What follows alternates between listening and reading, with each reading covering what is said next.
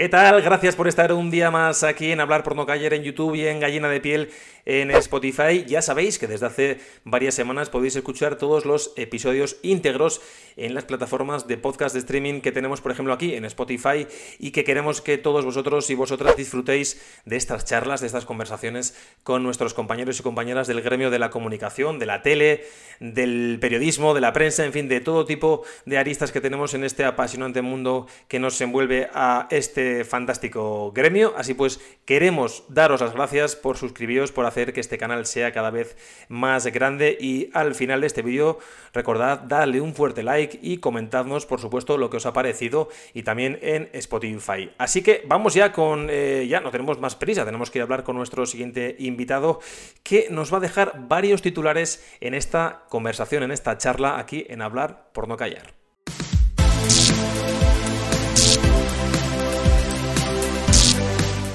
Pues volvemos con más entrevistas aquí en Hablar por no callar, también en YouTube, también en Spotify. Ya sabéis que podéis escucharnos desde hace ya un mes todos los episodios de la última temporada, de la nueva temporada y de los que van a venir ahora. Y hoy, para seguir hablando de televisión, del gremio, de los compañeros, eh, yo tenía un invitado que quería ya desde hace mucho tiempo, desde hace muchos días, tenerlo con nosotros, porque es un viejo conocido, y digo viejo conocido no porque él sea viejo, que es un tío joven que se conserva muy bien, lo vais a ver ahora, lo tenéis ahí en pantalla Dani Esparza, ¿cómo estás? Muy buenas.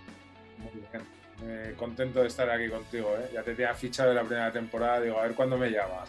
Ya, ahí está. Ya tenemos aquí ya la entrevista, la charla. Digo entrevista siempre, pero es una charla la que siempre utilizamos aquí en Hablar por no callar, en Gallina de Piel en Spotify. Y bueno, vamos a hacer una pequeña presentación muy rápida, una línea. Dani Esparza, decíamos, somos conocidos hace muchos años del mundo del balonmano, no porque hayamos compartido vestuario, pero sí quizás alguna vez hemos compartido cancha. Dani, porque tú estabas de árbitro hace ya tiempo, un buen árbitro, hay que decirlo, riguroso, pero buen árbitro, hay que decirlo. ¿Eh? ¿Sí o no? Todo bien. Sí. Un jugador tú también, ¿eh? Buen extremo. Buen extremo al final, sí, nos quedamos pequeños. Oye, Dani, y ahora estás eh, desde hace ya muchos años, no digo ahora, sino eres operador de cámara, has además recorrido el mundo, has estado de corresponsal en China muchísimos años, eh, para Antena 3, si no me equivoco. Y ahora estás en Madrid, estás en España y ya un poco en la batalla del día a día. ¿En qué estás ahora mismo? Cuéntanos. Pues ahora mismo estoy en el programa de John Arizmendi, en Mejor Contigo, en Televisión Española. Y bueno, es eh, la productora, antes eh, estaba en el de Cintora, aquí ya llevo un año. ¿Qué tal, ¿Qué tal ha sido esa vuelta al día a día, a la batalla? Después de, también es cierto que la corresponsalía siempre se dice que se vive un poco mejor, que se está un poco más tranquilo, ¿no? Cuéntanos tú, ¿cuál es un falso mito? Es, es, distinto, es distinto. Mira, tiene cosas buenas y tiene cosas malas. A ver, eh, empezamos por las malas y luego las buenas. Eh, la mala es que estás tú solo. Eh, yo en este caso estaba con mi mujer, que era la corresponsal redactora, y yo era el cámara, entonces estábamos los dos solos. No tienes ni equipo de fin de semana, ni equipo que te haga un relevo en una guardia o una cobertura que llevas ya mucho tiempo. Entonces, al final, eh, pues como quien dice, cuando pasan cosas, pues hay que currar. Y da igual que estés cenando con unos amigos o que tengas planeado un viaje o lo que sea, que al final tienes que currar. Pero por otro lado, la cosa buena es que también, sobre todo cuando ya nosotros ya llevamos unos años, eh, vas teniendo previsión de las cosas y entonces, bueno, pues eh, te gestionas tu tiempo. Y entonces, en ese sentido, eh, tú ya tienes cierto conocimiento de que ahora voy a tener estos días libres, ahora voy a tener que currar igual 15 días seguidos. Entonces, bueno, siempre gestionarte tu, tu tiempo es, es interesante pero bueno, ya te digo, tiene sus pros y sus contras. Yo creo que trabajas más, eh, haces cosas más variadas y bueno, sobre todo el estar en el extranjero. Y la vuelta a España, pues bueno, eh, al principio un poco de vértigo. También yo es que en España no tenía muchos contactos. Al final, cinco años fuera, pues pierdes contactos y tal. Pero bueno, eh, como nos lanzamos para irnos, pues nos lanzamos para volver. Yo creo que también hay que saber volver, ¿no? Y la verdad que no nos fue mal. Yo enseguida, sí que es verdad que con el enlace con Antena, enseguida empecé a trabajar un poco de freelance con ellos. Luego me salió un contrato en, en una productora aquí en Madrid, eh, en la que, bueno, básicamente trabajamos para directos para Mediaset. Y reportajes para Movistar, sobre todo para el canal de Fórmula 1. O sea que no has, no has parado, Dani, en los últimos tres años, ¿no? Eh, tirón, o sea, volvimos en junio y el mes de adaptación aquí, San Fermín es de por medio, tú ya sabes que esas fechas son un poco malas, pero finales de julio y agosto ya estaba trabajando y ahí de tirón. Y luego, pues eh, sí que es verdad que después de dos años en esa productora, que aprendí bastante, porque también es otro formato, aprendes, tocas otras cámaras. Claro, ahí, ahí es donde íbamos a ir un poco después, pero hablabas de pros y contras de estar, por ejemplo, en una corresponsalía en un país como China tan, tan grande, ¿no? a veces tan abrumador, que parece que uno no sabe ni dónde meterse, ni dónde empezar, ni por dónde acabar. ¿no? Eh, una de las, digo, ventajas o contras, no lo sé, si sería el teletrabajo, si la redacción estaba integrada en vuestro domicilio, si teníais que ir a algún lugar físico o más o menos estabais con el teléfono móvil todo el día. Bueno, nosotros básicamente al ser los dos la pareja, pues eh, también por tema económico, nosotros éramos freelance, no estábamos contratados, entonces al final pues tenías un acuerdo en el que se comprometían a una serie de, bueno, está más o menos estábamos bien con, con esas condiciones y entonces nosotros teníamos un piso de dos habitaciones eh, y una de ellas era la oficina. Eh, cuando venían las visitas se convertía en segunda habitación, pero bueno.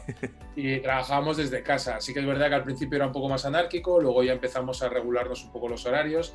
Las mañanas las teníamos libres porque allí, pues, o sea, aquí en España entonces estaban durmiendo la gente, entonces estaban más tranquilos y sobre todo nosotros, pues las tardes. Eh, pues bueno, pues eh, coordinándote con los jefes, proponiendo temas, eh, haciendo la producción. Claro, oye, lo de la, coordinación, claro, el tema del horario, lo de la coordinación tendría que ser también interesante, ¿no? Claro, habría que tener un jet lag, yo creo que ya vivir en dos eh, esferas, básicamente. El problema, sí, es lo que dices tú, el problema es el día a día, pues más o menos te apañabas, ¿no? Decías, bueno, yo empiezo a trabajar, sí que es verdad que a las mañanas siempre el típico chequeo, ¿no? información, tal, se ha pasado algo. Y luego sí que es verdad que el horario pues era como de 12 a 7, de 12 y media a 8, por ahí un poco, depende un poco lo que, lo que tocase, ¿no? Tus 8 horas, algún día algo menos si veías que no había nada. Pero luego, claro, si te tocaba hacer vídeo para las 3, pues eran las 9 de la noche allí. Si te tocaba el vídeo para las 9 de aquí, eran las 3 o las 4 de la mañana allí. Entonces había muchos días que terminabas muy tarde y como tuvieses que ir a hacer alguna cobertura a la mañana en horario chino, que encima ellos son de madrugar, pues ahí la franja de dormir. ¿Madrugan, ¿madrugan mucho o qué? ¿Cuánto madrugan? Madrugan, madrugan a las 5 o las 6 de la mañana, sobre todo en verano, que ya está de día, porque claro, ahí como no cambian la hora y tal, todo el país tiene la misma hora.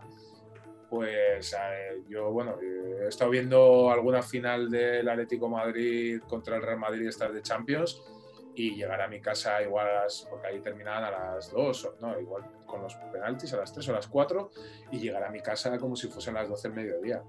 Y, ya estaban poniendo las calles ya en China, ¿eh? Oye, ¿en qué ciudad, estuviste, en, qué ciudad estuvisteis? Nosotros vivíamos en Pekín y básicamente de ahí nos movíamos. Al final, bueno, a gente que no viaja mucho le parece que te movías mucho y a nosotros que nos gustaba era como que siempre queríamos más, pero la verdad que que no nos quejábamos. Y la Pekín es una ciudad muy interesante para vivir. ¿Qué es lo que más te impactó eh, a nivel profesional cuando llegas a una ciudad como esa? Tienes que hacer una cobertura para, para una casa como Antena 3, para un grupo como A3 Media, que al final demanda mucha información internacional y además hay una red de corresponsales por todo el mundo bien tejida a lo largo de las últimas décadas para Antena 3. Pero ¿qué es como profesional lo primero que a ti y a tu pareja os llamó la atención? Si es que os llamó algo mucho la atención o no. Quizás luego me puedes decir, no, pues China es muy parecida, ¿no? Pero ¿qué os llamó la atención? Por ejemplo, en no sé si no hago un protocolo, en las cámaras, no lo sé. No, o sea, las cámaras al final más o menos son todas en todo el mundo, o sea, eso, eso no, cambia nada. Eh, los formatos de grabación, bueno, ahí se graba en el mismo formato que en, que en Europa, en, PAL, y luego está el NTC, que es el, americano, pero bueno, eso en principio para nosotros tampoco había mucho problema. Y no, sobre todo al principio era como muy raro porque estabas en una cobertura y de repente tenías a Steve Ward de la BBC, que lo habías estado viendo tú en la tele y tal, y lo tenías ahí y te saludaba tan normal el segundo día y no sé, o sea, era más, o Ana Fifil, por ejemplo, que, también es una periodista muy reputada sobre, además ha escrito libros de Corea del Norte y tal, de sus viajes, claro, y tú los veías y los tenías como aquí arriba, ¿sabes?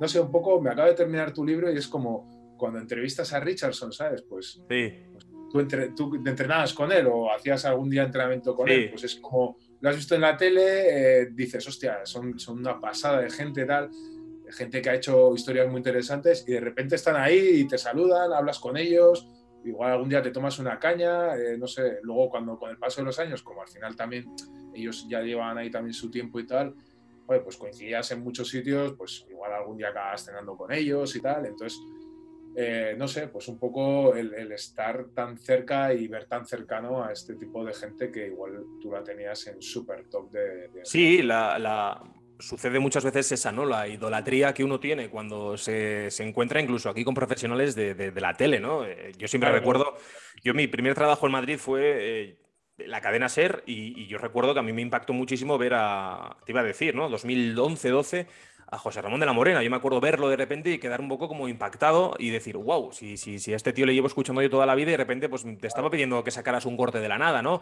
Eh, a veces al plumi, al periodista, al redactor, nos cuesta a veces, eh, al principio sobre todo, cuando tienes que eh, hacer ciertos trabajos, ¿no? Y decir, bueno, separar lo profesional de lo personal. Luego hay mucha gente que logra hacerse amigo o amiga de, estos personajes, o bueno, una relación más estrecha. Lo de amistad a veces a hay que tener mucho cuidado en este gremio y, llama mucho, bueno, llama mucho la atención. vosotros cuando estabais, por ejemplo, en China, hablabais de esa idolatría o incluso compañerismo de, de las personas. Me imagino que también funcionaríais mucho por compañerismo, ¿no? Por fuentes, por contactos, por tener que llamar. Te hacía la pregunta de algo raro, por ejemplo, algo que os llamase la atención, porque yo cuando he estado en Asia, por ejemplo, con las cámaras o grabando, eh, ven una cámara y enseguida como que se congrega mucha gente alrededor de ti y están, a ver qué está haciendo el occidental blanquito europeo este con la cámara, ¿no? Ahí sí que hay una diferencia y, y eso además a nosotros nos haría mucha gracia porque tú plantas una cámara aquí en España y todo el mundo se pone como a hacer el tonto, pero delante de la cámara para que le vean. O estás haciendo un directo, a ti te ha pasado, ¿no? Y la gente te va a decir algo, o te llama, o, ves al típico detrás llamando por teléfono que estoy en directo, tal, no sé qué. Eh, en China era ¿eh? Sí, sí, bueno, eso es otro tema. Carlos, es un tema, además, justo, justo hace un año, nosotros eh, aquí en ¿Qué me estás contando? En Euskal Televista, aquí en Madrid, tuvimos una, una, especie de conato de agresión, también un hombre que enloqueció porque vio una cámara de repente y pensaba que le estamos robando la intimidad y en fin. Eh, sí, compañeros y compañeras que nos dicen eso, también operadores de cámara que tenéis que sufrir, vamos, nosotros a veces ponemos la cara y bueno, lo haces mal, lo haces bien y quedas tú reflejado, pero es que vosotros lo que tenéis que sufrir muchas veces eh, cuando vais a manifestaciones, bueno, cuéntame, o sea... no, es, agradable, pero bueno, al final eh, los que sufren es el equipo. Yo siempre digo, siempre haces un equipo, entonces, a ver, que al final el que se le ve es al, reactor, ¿no? Y si le dicen algo tal, no sé qué, se le ve que está sufriendo, pero el que está al lado también lo está sufriendo, porque a él también le están diciendo y a él también le están tirando cosas, entonces al final lo que sufre es el equipo y lo que más sufre es, es, la información, ¿no? Porque al final yo muchas veces a la gente le digo, tú trabajas en una oficina, yo no voy a tu oficina y te estoy tirando botes de pintura o te estoy tirando huevos o te estoy llamando hijo de puta, ¿sabes? Pero es que no lo entienden, es que es algo que no lo entienden y además lo, que veces, mira, fíjate que qué debate más chulo porque aparte lo primero importante, el equipo siempre es lo que importa, es el compañero operador cámara, compañero redactor, a veces la persona, la tercera persona de producción, que muchas veces hace una labor eh, acojonantemente buena, pero el equipo es importantísimo, ¿no? Que el contenido llegue, que la información esté disponible y que, oye, que te están pagando por hacer tu curro. Pero cuando dices esto de que viene con el típico gracioso, con la gracieta, con tal, y, mira, me encantó la frase, ¿no? Yo no voy a tu casa o a tu oficina a vacilarte ni a molestarte. Es que nos pueden despedir por dar una mala cobertura o por un mal directo o por lo que sea, ¿no? Porque se presupone que tiene que salir todo siempre muy bien. Eh, aunque, mira, por cierto, los reporteros muchas veces de directos decimos que a veces ya cuando ocurren este tipo de cosas, lo que hay que hacer es incorporarlas al directo y se acabó, ¿no? Cuando te quedas en blanco como un búho y dices, ah, ¿qué ha pasado? ¿Qué ha pasado? Si lo incorporas a veces es mejor, pero la falta de respeto, ¿no? Claro, hacerlo natural. Al final tú tienes, tú ya lo sabes, estás ahí y te están dando paso y de repente aparece un tío, eso no lo puedes controlar. Pues si te estás dando un falso, pues, pues dices, oye, pues espera que se vaya, me voy a otro lado, lo repito, pero estás ahí, tienes que entrar ahí y tal.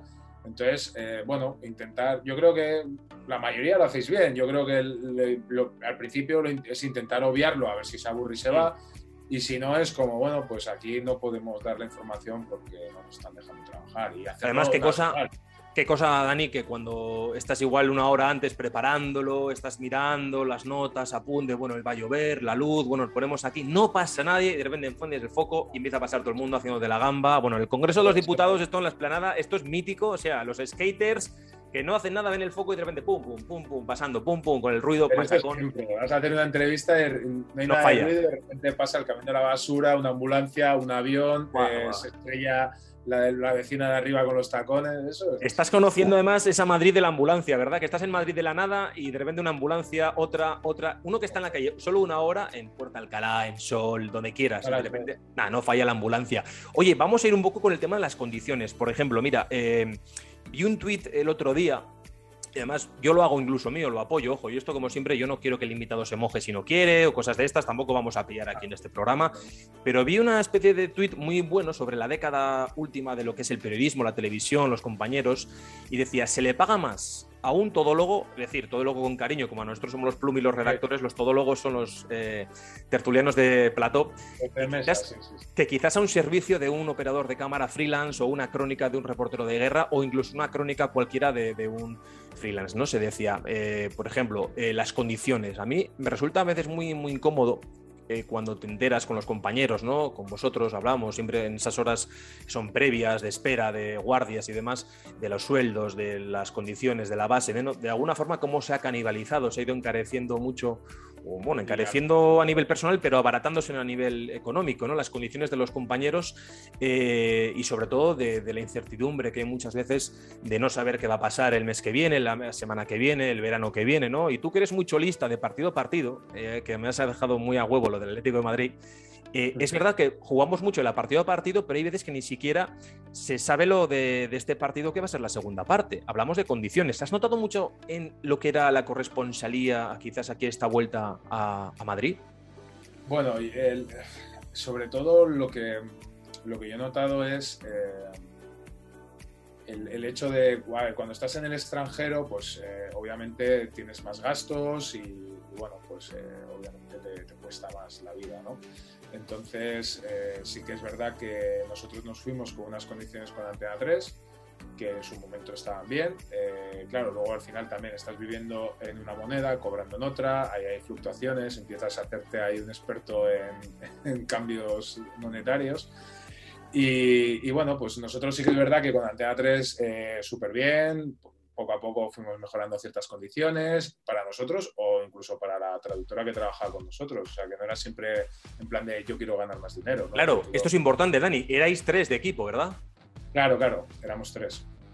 Y sí, porque nosotros aprendimos un poco de chino, pero para bajar al bar a tomar unas cervezas y poco más. Y y entonces, bueno, pues sí que es verdad que en ese sentido, luego ahí había gente, que amigos nuestros, que estaban de freelance puro y duro, y una de las grandes diferencias que hay es el hecho de las tarifas con eh, medios extranjeros, sobre todo anglosajones o americanos, a las tarifas con medios españoles o latinoamericanos. Eh, no sé por qué, bueno, sí sé por qué, pero bueno, en Latinoamérica quizás porque ahí son países con menos potencial, aunque hay algunos que son muy potentes, y en España pues porque se precariza mucho todo, tanto lo del redactor como lo del operador de cámara. Entonces, claro, las tarifas son muchísimo más bajas.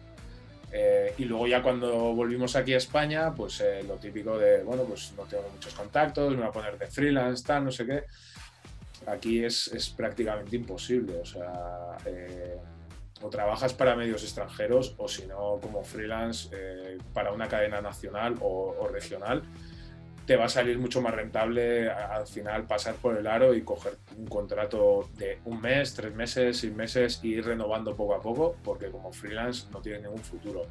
Sí, y interesante esto que dices, Dani. Sí, un pequeño apunte. Ahora, ahora continúas, ahora vamos con esto, pero eh, ¿Qué le, dirías a.? Yo conozco ahora muchos compañeros fotoperiodistas, eh, están integrándose en el mercado laboral, del periodismo, de la televisión, del entretenimiento, y muchos se debaten entre ese doble camino, la vertiente de freelance o tirar un poco por la cuenta ajena, ¿no? Quizás la clientela del freelance con contactos te puede salir muy bien, a base de años, de mucho machaque pero ahora mismo encontrar, y lo decíamos por, compañeros que llevan ahora mil años en la tele, que encontrar un huequito con, tu programa, tu, eh, nómina y es complicado, ¿no? Es complicado. También depende un poco lo que quieras, porque al final también no olvidemos que el estar de freelance es estar pendiente 24 horas y aquí al final es, eh, tú no puedes decir que no. Entonces, eh, te llaman y dices que no una vez, oye, no, mira, es que estoy liado con otra cosa, bueno, puede pasar, pero como te llamen dos o tres veces y digas que no, mm, ya no te vuelven a llamar. Entonces, claro, al final tienes que estar todo el día pendiente del móvil, tienes que estar, eh, como quien dice, todo el día disponible y, es jugar un poco a eso. Eh, quizás la pandemia ha hecho bastante daño a todo esto, ahora la gente busca un poco más la seguridad, ¿no? Dice, joder, es que ahora imagínate, pues mira, en Austria, en Alemania están habiendo nuevos confinamientos. Mm. Si tú tienes un contrato, eh, por lo menos vas a estar cobrando de algún lado, pero si eres freelance puro, te van a cobrar los autónomos, porque claro, luego también es esto, es que eh, tampoco hay ayudas para, para ponerte como autónomo y para, sobre todo el que está empezando. Porque si tú no tienes muchos contactos y estás empezando y te sale un trabajillo por aquí y otro por allá, facturas 500 euros en un mes y la mitad se te va a ir en autónomos, pues es que yo creo que ahí sí que es verdad que tendrían, pero ya no solo en nuestro sector, en todos los sectores, o sea, ahora dicen, no hay camioneros, no hay tal, pues es que al final no estás potenciando eso, estás potenciando que grandes empresas eh, contraten a la gente y la despidan cuando les dé la gana. Entonces, yo creo que en ese sentido es más un poco estructural. En nuestro sector es complicado, es complicado, y luego también depende geográficamente donde estés si tú estás en Pamplona y tú lo sabes, eh, hmm. es un núcleo muy pequeño, hay muy poco trabajo y lo que hay, pues... Poco pastel, muy poco pastel. Claro. Entonces, eh, claro, al final, para ponerte freelance, te tienes que ir a una ciudad como Madrid o Barcelona, igual Bilbao, si tienes contactos puede ser otra opción pero Sevilla, pero claro, ya Bilbao-Sevilla tiene que ser con contacto, si no, aquí en Madrid. por algo, pues fíjate, Dani, que por algo hacíamos estas charlas, porque justo este último trozo es maravilloso, porque cualquiera que te esté escuchando ahora, que quiera integrarse en este mercado laboral y tendrá mucha pasión, mucho entusiasmo y mucha vocación, que a veces son tres armas eh, que funcionan mucho a favor, ¿no? La vocación, el entusiasmo, la pasión, pero muchas veces también se tapan o se disfrazan otras carencias con, este, con estos tres pilares, ¿no? A nosotros nos pasa lo mismo, ¿no? Es un, no digo que nos estemos encaminando hacia el freelance, pero sí hacia ese multitasking de que el reportero, el redactor, el plumi hoy tiene que hacer de todo, tiene que editar, tiene que saber de sonido, tiene que saber eh, ponerse delante de una cámara, eh, tiene que producir, tiene que hacer... Grabarte con el móvil, que esto... Es, eh, Ahí vamos ahora. y ahora. Claro, ahora tenemos, ahora tenemos, fíjate, dos debates. Uno es que la videollamada, precisamente, ha llegado para quedarse en muchas televisiones de conexiones en directo, algo en detrimento también de las grandes compañías de servicio de operadores de cámara, de, de streaming de directo. Y la otra es lo que estábamos diciendo, lo de tener que grabarse con un móvil, con un mojo que le llaman, el, eh, ¿cómo le llaman? Mobile Journalist, Mojo, Mojo, eh, para que nos entendamos todos, y que tiene que de alguna forma pues, eh, grabarse el directo, grabarse el reportaje, estar a mil cosas. Es decir, bueno, hemos visto muchas noticias al respecto en las últimas semanas es algo con lo que yo, yo, yo como Mayur, yo como periodista estoy totalmente en contra. Es cierto que alguna vez no te queda otra que tener que grabar el móvil. A mí me ha pasado alguna vez, incluso te lo digo, ¿eh? tener que ir a, en, recordaré en Kuala Lumpur, Malasia, con Vascos por el Mundo, NTV, eh, bueno, nos dejaban grabar con cualquier tipo de cámara, con una Nikon, con una FS7, con eh, la GoPro, pero no con la grande. Entonces dijimos, bueno, pues esto lo grabamos con un teléfono móvil o lo grabamos con tal. Algo muy excepcional, muy pequeñito como un recurso, ¿vale? O incluso cuando incorporas una videollamada, puedes verlo como algo muy, muy, muy eh, excepcional, ¿no? Pero el problema yo creo de todo esto, eh, ahora fíjate, acabará esta charla y no tendremos trabajo nunca más por esta reflexión, pero eh, la reflexión que yo hago es que lo que es excepcional se está convirtiendo en una regla. Y lo que debería ser la regla, que es un poco lo que todo el mundo tiene como una noción básica en cualquier trabajo normal, en el nuestro ya es una excepción en toda regla, ¿no? Valga la redundancia. A mí esta reflexión, eh, comparada con los plumis, con los redactores, con los compañeros de, yo qué sé, dos, tres, cuatro años de la última década, vale, se comparte. Pero ojo, las nuevas generaciones que ya se están incorporando a las redacciones ya te están diciendo, bueno, yo si tengo que grabar, grabo. Bueno, yo si tengo que editar, edito. Es decir, el pertiguista sonidista ya se ha ido. El editor yo creo que está en muchos aspectos en la cuerda floja también, porque ya se te pide que edites prácticamente ya como un profesional del 302%. Incluso ahora incluso ya tienes lo del el operador de cámara. Em, esta canibalización del gremio, del sector, yo creo que es una cosa muy perniciosa porque primero lo que repercute negativamente es la calidad del producto y del contenido. Y esto tú lo sabes. Ahí, ahí, es uno de las, ahí es uno de los kits, o sea, básicamente Tú con el, yo con el móvil he grabado como recursos, en sitios en los que no puedes grabar, vas como un turista, pones el móvil, Exacto. tengo un aparatito que puedes conectarte el micro de corbata, tal, no sé qué, lo que quieras, hacerte entradillas, guay, pero como un recurso. Yo entiendo que quizás, eh, volviendo un poco a los, a los freelance en el extranjero, eh, pues a ti si hay una tele nacional que te paga 400 euros por un falso directo, por ejemplo, y tú vas a contratar a un operador de cámara para que te haga esa grabación, que al final va a ser una hora de grabación, porque entre que vas, vuelves, lo grabas, que igual es un minuto, ¿sabes? Eh, pues bueno, pues eh, te va a pedir 300 o 400 euros. Entonces dices, lo que me dan a mí se lo tengo que pagar a él. ¿Qué haces? Pues te lo grabas con el móvil. ¿Cuál es el problema? Que cuando todo va bien, no hay ningún problema, pero te metes en un sitio a la noche, eh, igual no estás bien iluminado, eh, de repente tienes una farola aquí, los móviles ya sabes que enfocan de aquella manera todo en automático, eh, te cambia la luz, te cambia tal, y ya la calidad se pierde. Esto yo creo que hay un antes y un después de la pandemia, igual que con las videollamadas. Antes de la pandemia, yo creo que la calidad que desde las teles se exigía era mayor, eh, con la pandemia, por circunstancias eh, que han pasado, se han empezado a colar vídeos en vertical, eh, falsos directos o directos con el móvil pixelados con una diferencia de voz, videollamadas en directos que han sido horribles, o sea, enfocando el techo, tal, o sea, mal compuesto, mal iluminado. Total, yo me río, a ver, me río porque es verdad. pero, pero, se ha tragado, se ha tragado y es lo que viene para quedarse. Entonces ya eh, mm, depende, depende un poco de lo que el producto que te quiera vender las teles. Entonces al final dices, ¿qué producto quieres vender? Ese es el debate.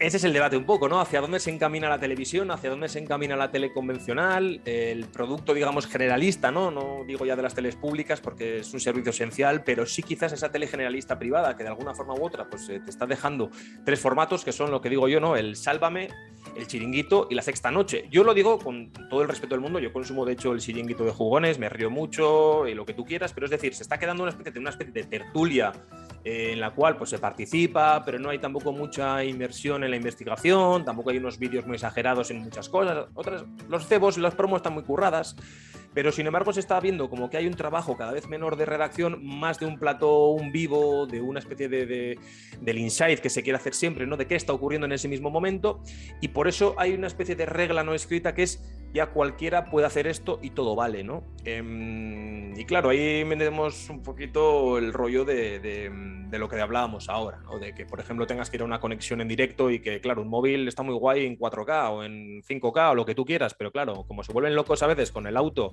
y el foco te lo bueno, te pone gris o te pone verde o te pone de cualquier forma, o incluso a nivel seguridad, que cuando tú hablabas antes de lo que es un equipo en el redactor y operador de cámara, te puedes ir a hacer un directo, yo qué sé, a un lugar un poquito inhóspito y te sientes protegido porque tanto tú como yo, yo como tú estamos juntos, pero como vayas solo...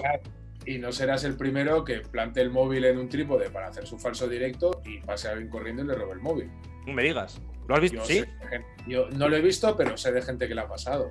Madre mía. Entonces, eh, claro, al final, pues estás solo tú ahí, pum, pum, y, te vas. Eh, a mí me da mucho miedo el tema del 5G, porque si ahora con 4G ya estamos haciendo esto, y hace unos años eh, hubo una tele que mandó a gente a las elecciones de Estados Unidos cuando Trump con el móvil y un palo selfie. Eh, pues bueno, pues a ver qué pasa con el 5G, porque claro, con el 5G en teoría la transmisión va a ser la leche. Claro, también es verdad que con el 5G, pues posiblemente el, el envío o lo que son las mochilas de ahora pasen incluso a ser igual un pincho en una cámara, incluso tú le metas la tarjeta de 5G a la cámara y, ya que bueno, que esto ya las cámaras nuevas ya les puedes meter las, las IPs para los FTPs y enviar directamente los brutos con un, con un pincho de, USB y tal. O sea que me imagino que esto tirará algo así. Eh, el móvil eh, para mí es un recurso, pero tiene una imagen muy plana, mm, no puedes hacer zoom, no, no puedes hacer ciertas composiciones, está muy limitado para ciertas cosas, el audio tal. Entonces, bueno, eh, volvemos a lo de antes, todo depende del producto que quiera vender la empresa y, de la calidad que exijan las, las compañías. Yo ahora, mira, desde la semana pasada que estuve en La Palma y coincidí con unos compañeros y tal, coincidí con un cámara que fue cámara de Antena 3 en la corresponsalía de París, luego estuvo en, Nueva York, luego estuvo en Washington con Lorenzo Vilá y tal, para Televisión Española. Y hablando con él y tal, me dijo, es que me parece un respeto a la profesión que estéis vosotros trabajando con estas cámaras. Nosotros ahora estamos grabando con las FS7, que puede que sea una de las a mí es una cámara que me gusta un montón. Y no es una cámara normal para, grabar, digamos, actualidad o hacer directos o... Un poco más sofisticada, ¿no? Eh, tiene sus limitaciones, pero la calidad que da es, muy grande. Entonces, eh, este compañero me decía, eh, es, una, es un respeto a, tu profesión, ¿no? que, que, haya una persona que piense en los cámaras y que piense en los equipos y que diga, pues yo quiero dar un producto de calidad, quiero diferenciarme por la imagen que puedo dar, Total. y entonces voy a utilizar este recurso que es algo más caro que utilizar unas cámaras convencionales como las que se pueden utilizar en cualquier Fíjate que, sí, em, hablabas de la pandemia, de China, el coronavirus. Eh, claro, te lo habrá preguntado todo el mundo, ¿no? Eh, bueno, ojalá te hubiera tocado grabarlo allá o emitirlo, lo echaste de menos, no lo sé hasta qué punto te hubiera gustado o no. Pero oye, eh, claro, tú ya estabas en Madrid, estabas ya aquí hace. Vamos para los dos años. Estamos en noviembre, veo ahora 24 de noviembre, nos vamos para, para. En febrero, enero hacemos dos años de pandemia, ¿no? Eh, marzo, 15 de marzo hacemos dos claro, años. sí, del confinamiento, pero yo me acuerdo del run run del coronavirus, ya empezó a finales de diciembre, enero, una cosa así, ya empezamos a. En Wuhan ya se escuchaba. Y eh, tú cuando estabas eh, allá, volvías aquí, claro, no sé si pensaste de la que nos hemos librado o quizás echabas, esa echabas de menos la adrenalina de que estar en ese directo o estar contándolo, ¿no? No sé cómo lo ves tú esto. Bueno, pues eh, al 50%. A ver, mis padres, por ejemplo, encantados de que estuviésemos aquí y los de, mi mujer también. ellos, ellos, no hay duda, 100%, mejor que estéis aquí. 50%. Eh, sí que es verdad que hay, un problema que nosotros, nosotros, llegamos en el 13, nos fuimos en el 18 de China y año a año cada vez era más complicado trabajar allí. Eh, muchos problemas con la policía, eh, te retenían en la calle para pedirte la documentación, te, igual te montaban en el coche si estabas haciendo alguna cobertura y te llevaban a la comisaría, que luego te invitaban a té y a pasta, ¿sabes? Pero era como en plan de, vete de aquí que no quiero que, que hagas esto, pero tú tienes que volver a hacer tu trabajo. Entonces, sí que año tras año la cosa se iba poniendo más complicada. Eh, y claro, con lo de la pandemia, pues se ha puesto todavía más complicado. Entonces, al final, creo que españoles, solo hubo dos periodistas que pudieron llegar a, Wuhan. Eh, yo tengo compañeros, bueno, Pablo, el del ABC, lo sacaron de casi del finger del avión, ya estaba montándose para, para ir a Wuhan y, lo sacaron del finger la policía para llevarlo a su casa. Entonces, al final, ese control, ese, ese no dejarte trabajar tranquilo, pues sí que al final, después de cinco años, pues acaba un poco hinchándote de las narices. O sea, que desgasta, ¿eh? Desgasta China. Por eso te preguntaba lo que te impactó, lo que te chocó, y ahora es un poco la respuesta, ¿no? Que este tipo de burocracia, en fin, de un Estado tan rígido en muchas formas. Claro, al final, al final es una dictadura, entonces eh, ellos, eh, bueno, nosotros sí que alguna vez, alguna cobertura nos han venido a casa a, bueno, a pedirte la documentación, a meterte un poquito el miedo en el cuerpo, tal, a mirar a ver si está todo en regla, visados, el papeleo de la oficina y tal. Por suerte nosotros tenemos todo bien siempre. Y, y, lo que hacen es presionarte de esta manera para que seas tú el que te autocensures y digas, mira, este reportaje no lo voy a hacer porque igual me va a costar mucho o, o voy a tener muchos problemas y no me apetece o tal. Entonces sí que es verdad que inconscientemente, aunque tú no quieras, llega un momento en el que no es que tanto censures, pero que haya momentos en los que no estires tanto la no tires tanto del hilo y, digas, bueno, con esto ya me vale porque luego también igual tampoco te lo al final cuando estás allí tú tienes una idea de que esto es lo máximo, tal, no sé qué, y luego estás aquí en España y dices, sí, bueno, pero aquí en España también tienen problemas gordos y igual lo tuyo no es tan importante, ¿no? Entonces, bueno, pues eh, la cobertura del coronavirus, pues complicada, hubiese sido complicada, eh, encima no pudiendo yendo allí y tal, eh, bueno. Sí, con la incertidumbre sobre todo que, había, la falta de información, la desinformación también, y luego lo que decimos, ¿no? Que a veces son recovecos tan rígidos que no te dan info. Claro, y luego allí también eh, las medidas fueron súper restrictivas durante mucho tiempo. Encima ahora tienen las Olimpiadas de invierno que empiezan, no sé si en diciembre o algo así. Y entonces están con una política de COVID cero, porque quieren vender esa imagen del COVID cero, de tal, no sé qué. Luego, bueno, tú ya sabes, eh, es un gobierno súper hermético que cuenta las cosas a cuenta gotas, como le apetece y cuando le apetece, y te cuentan lo que quieran. Mira ahora la tenista esta que ha estado desaparecida casi dos semanas por denunciar un caso del Me Sí, muy, muy, muy complejo todo, sí, sí, sí, sí. claro, ahí eso era un poco lo normal, que de repente te desapareciese gente y te apareciese al mes eh, diciendo, no, no, es que he hecho esto, soy muy malo y me merezco cadena perpetua y tal, o sea, que, eran como confesiones en primer time.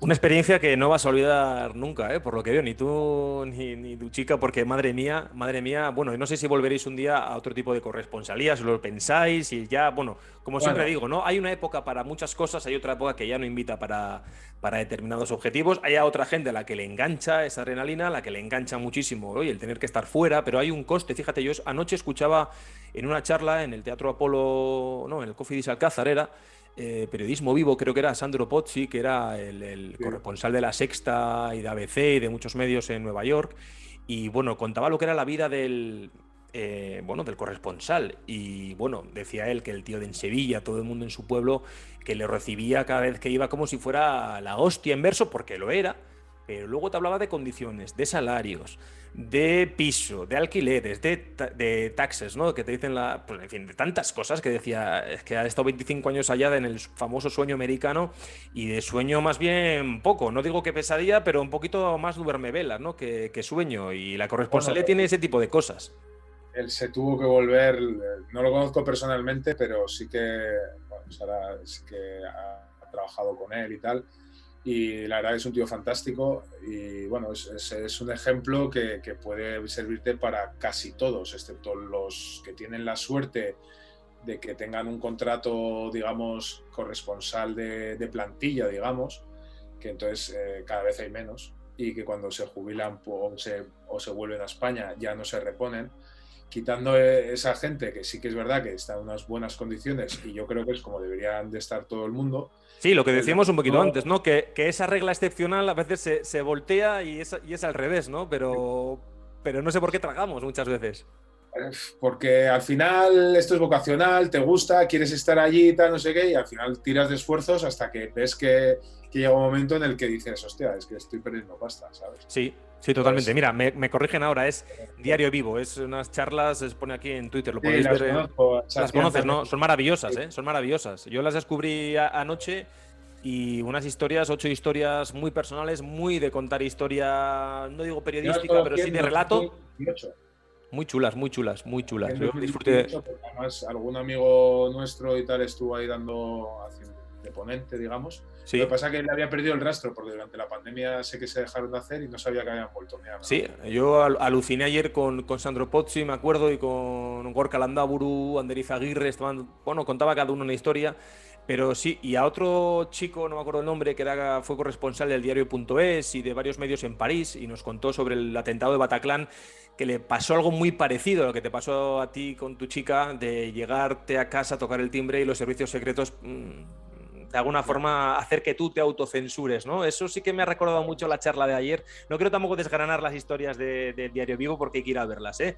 Pero son importantísimas, como lo ha sido esta charla contigo, Dani, que, ha, sido, ha sido maravillosa. Yo digo, nos vamos de tiempo ya, digo, hace rato, pero es que ha sido, pues eso, ¿eh? que nos podemos poner aquí horas y horas hablando. Veo aquí el cronómetro que va subiendo y que ha sido un placer, porque lo que digo es muy pedagógico de alguna forma cómo contáis y cómo contamos, quienes eh, completamos este gremio del periodismo, de la comunicación, de la televisión, eh, este tipo de andanzas, ¿no? Porque a veces parece como que estás quitándole las ganas al que quiere ser periodista y te dice, no, es que cuidado, que no es solo lo que reluce. A ver, es una pirámide yo creo que invertida en la que bueno, cuesta subir, tienes que ir poco a poco comiendo mierda, y es verdad, como en todos los trabajos, te dirán tus padres, los míos y los tíos de mi vecina, te dirán siempre, no, en todos los trabajos se come mierda. Bueno, Em, sí, no, pero bueno, la vocación, el entusiasmo y la, pasión.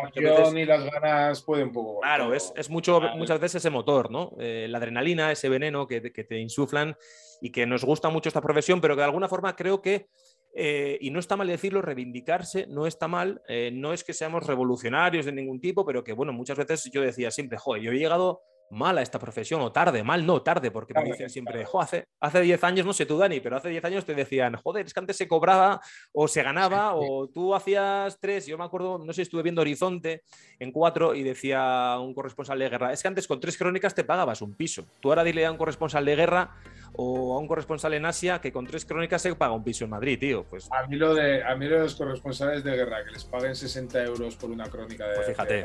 papel, que está ahí jugándose la vida, ah. yo no voy. y vas a un plato a contar cualquier cosa, y eso es, y vas a un plato a, contar cualquier cosa y te están pagando 300 euros, ¿no? En fin, que, que, que, me parece muy bien pagado al que vaya al plato 300 euros, pero el al corresponsal de guerra... El problema es que no es que no haya dinero, el problema es que ellos prefieren gastarse el dinero en ciertas cosas y yo personalmente creo que habría que mejorar la situación de otro tipo de gente que al final te da una calidad y, y te da, no sé, una versatilidad que, que, no la tienes. O sea, es como lo de que los directos bajan la curva de audiencia. Eso es mentira, depende de quién haga el directo. Bueno, las audiencias es, yo creo que otro tema a tocar aquí en nuestro programa. en que caña un día. Sí, Oye, pues podemos emplazarnos a una segunda entrega de capítulo o, oye, ¿por qué no también? Oye, emplazarte a que hagas un canal tú también y hagas contenido también y cuentes tu, tu, diario de corresponsal. Estaría genial. Oye, Dani, tío, yo estoy en otros proyectos. Eh, sí. Yo además voy siempre en pareja. El podcast que teníamos lo tuvimos que aplazar cuando, cuando volvimos y Sara está terminando ahora un proyecto que todavía está ahí un poco, pero bueno Ah, es, Sara es una fenómeno. ¿eh? Para que no lo sepa nadie, tu chica hay que presentarla un poco, no es una línea, ¿no? Dani, dínoslo. Eh, bueno, ya es eh, fantástica mi mujer. Hombre. días. ella es periodista, lleva 10 años o 12 en Antena 3. Estuvo en Madrid, en País Vasco, y 5 años como freelance, y ahora lleva 3 como jefa internacional en informativos. Una referente para, para todos, una referente para todos, para los plumis, para todo el con ella, ¿eh? ¿El qué? Que cuando quieras hablas con ella. Bueno, encantado, encantado. Le lanzamos la invitación desde aquí porque tendrá también historias apasionantes. Dani, nos vamos ya de tiempo. Yo ya siempre digo de media hora no pasar, pero hoy ha merecido mucho la pena, ha merecido además, lo hemos pasado bien, hemos hablado muchísimo de nuestra profesión, además que creo que a todo el mundo le va a venir muy bien esta charla, estoy alucinando porque tenía una impresión al principio de cómo iba a ser esto, pero es que ahora de repente digo, coño, esto va a ser, va a ser bueno, va a ser bueno. Dani, tío, que te agradezco mucho que te hayas pasado por hablar por no callar, que estamos en YouTube, que estamos en Spotify también en Gallina de Piel, enseguidísima escucharemos este episodio. Y oye, una cosa que me encantaría, a ver si un día nos toca currar juntos y hacemos, no sé si un directo, un reportaje, en lo que sea, y yo encantado, ¿eh? O sea, o quién sabe, o, realizador, o yo qué sé, que tú eres un fenómeno. Primero unas cañas y luego lo demás. Ah, ahí está, ahí te he visto bien. Dani Esparza, operador de cámara, también fotoperiodista, campeón, que me alegro mucho de estar aquí contigo hoy. Muchas gracias por pasarte por el canal y nos escuchamos o nos vemos en la siguiente, ¿vale? Un abrazo. Chao.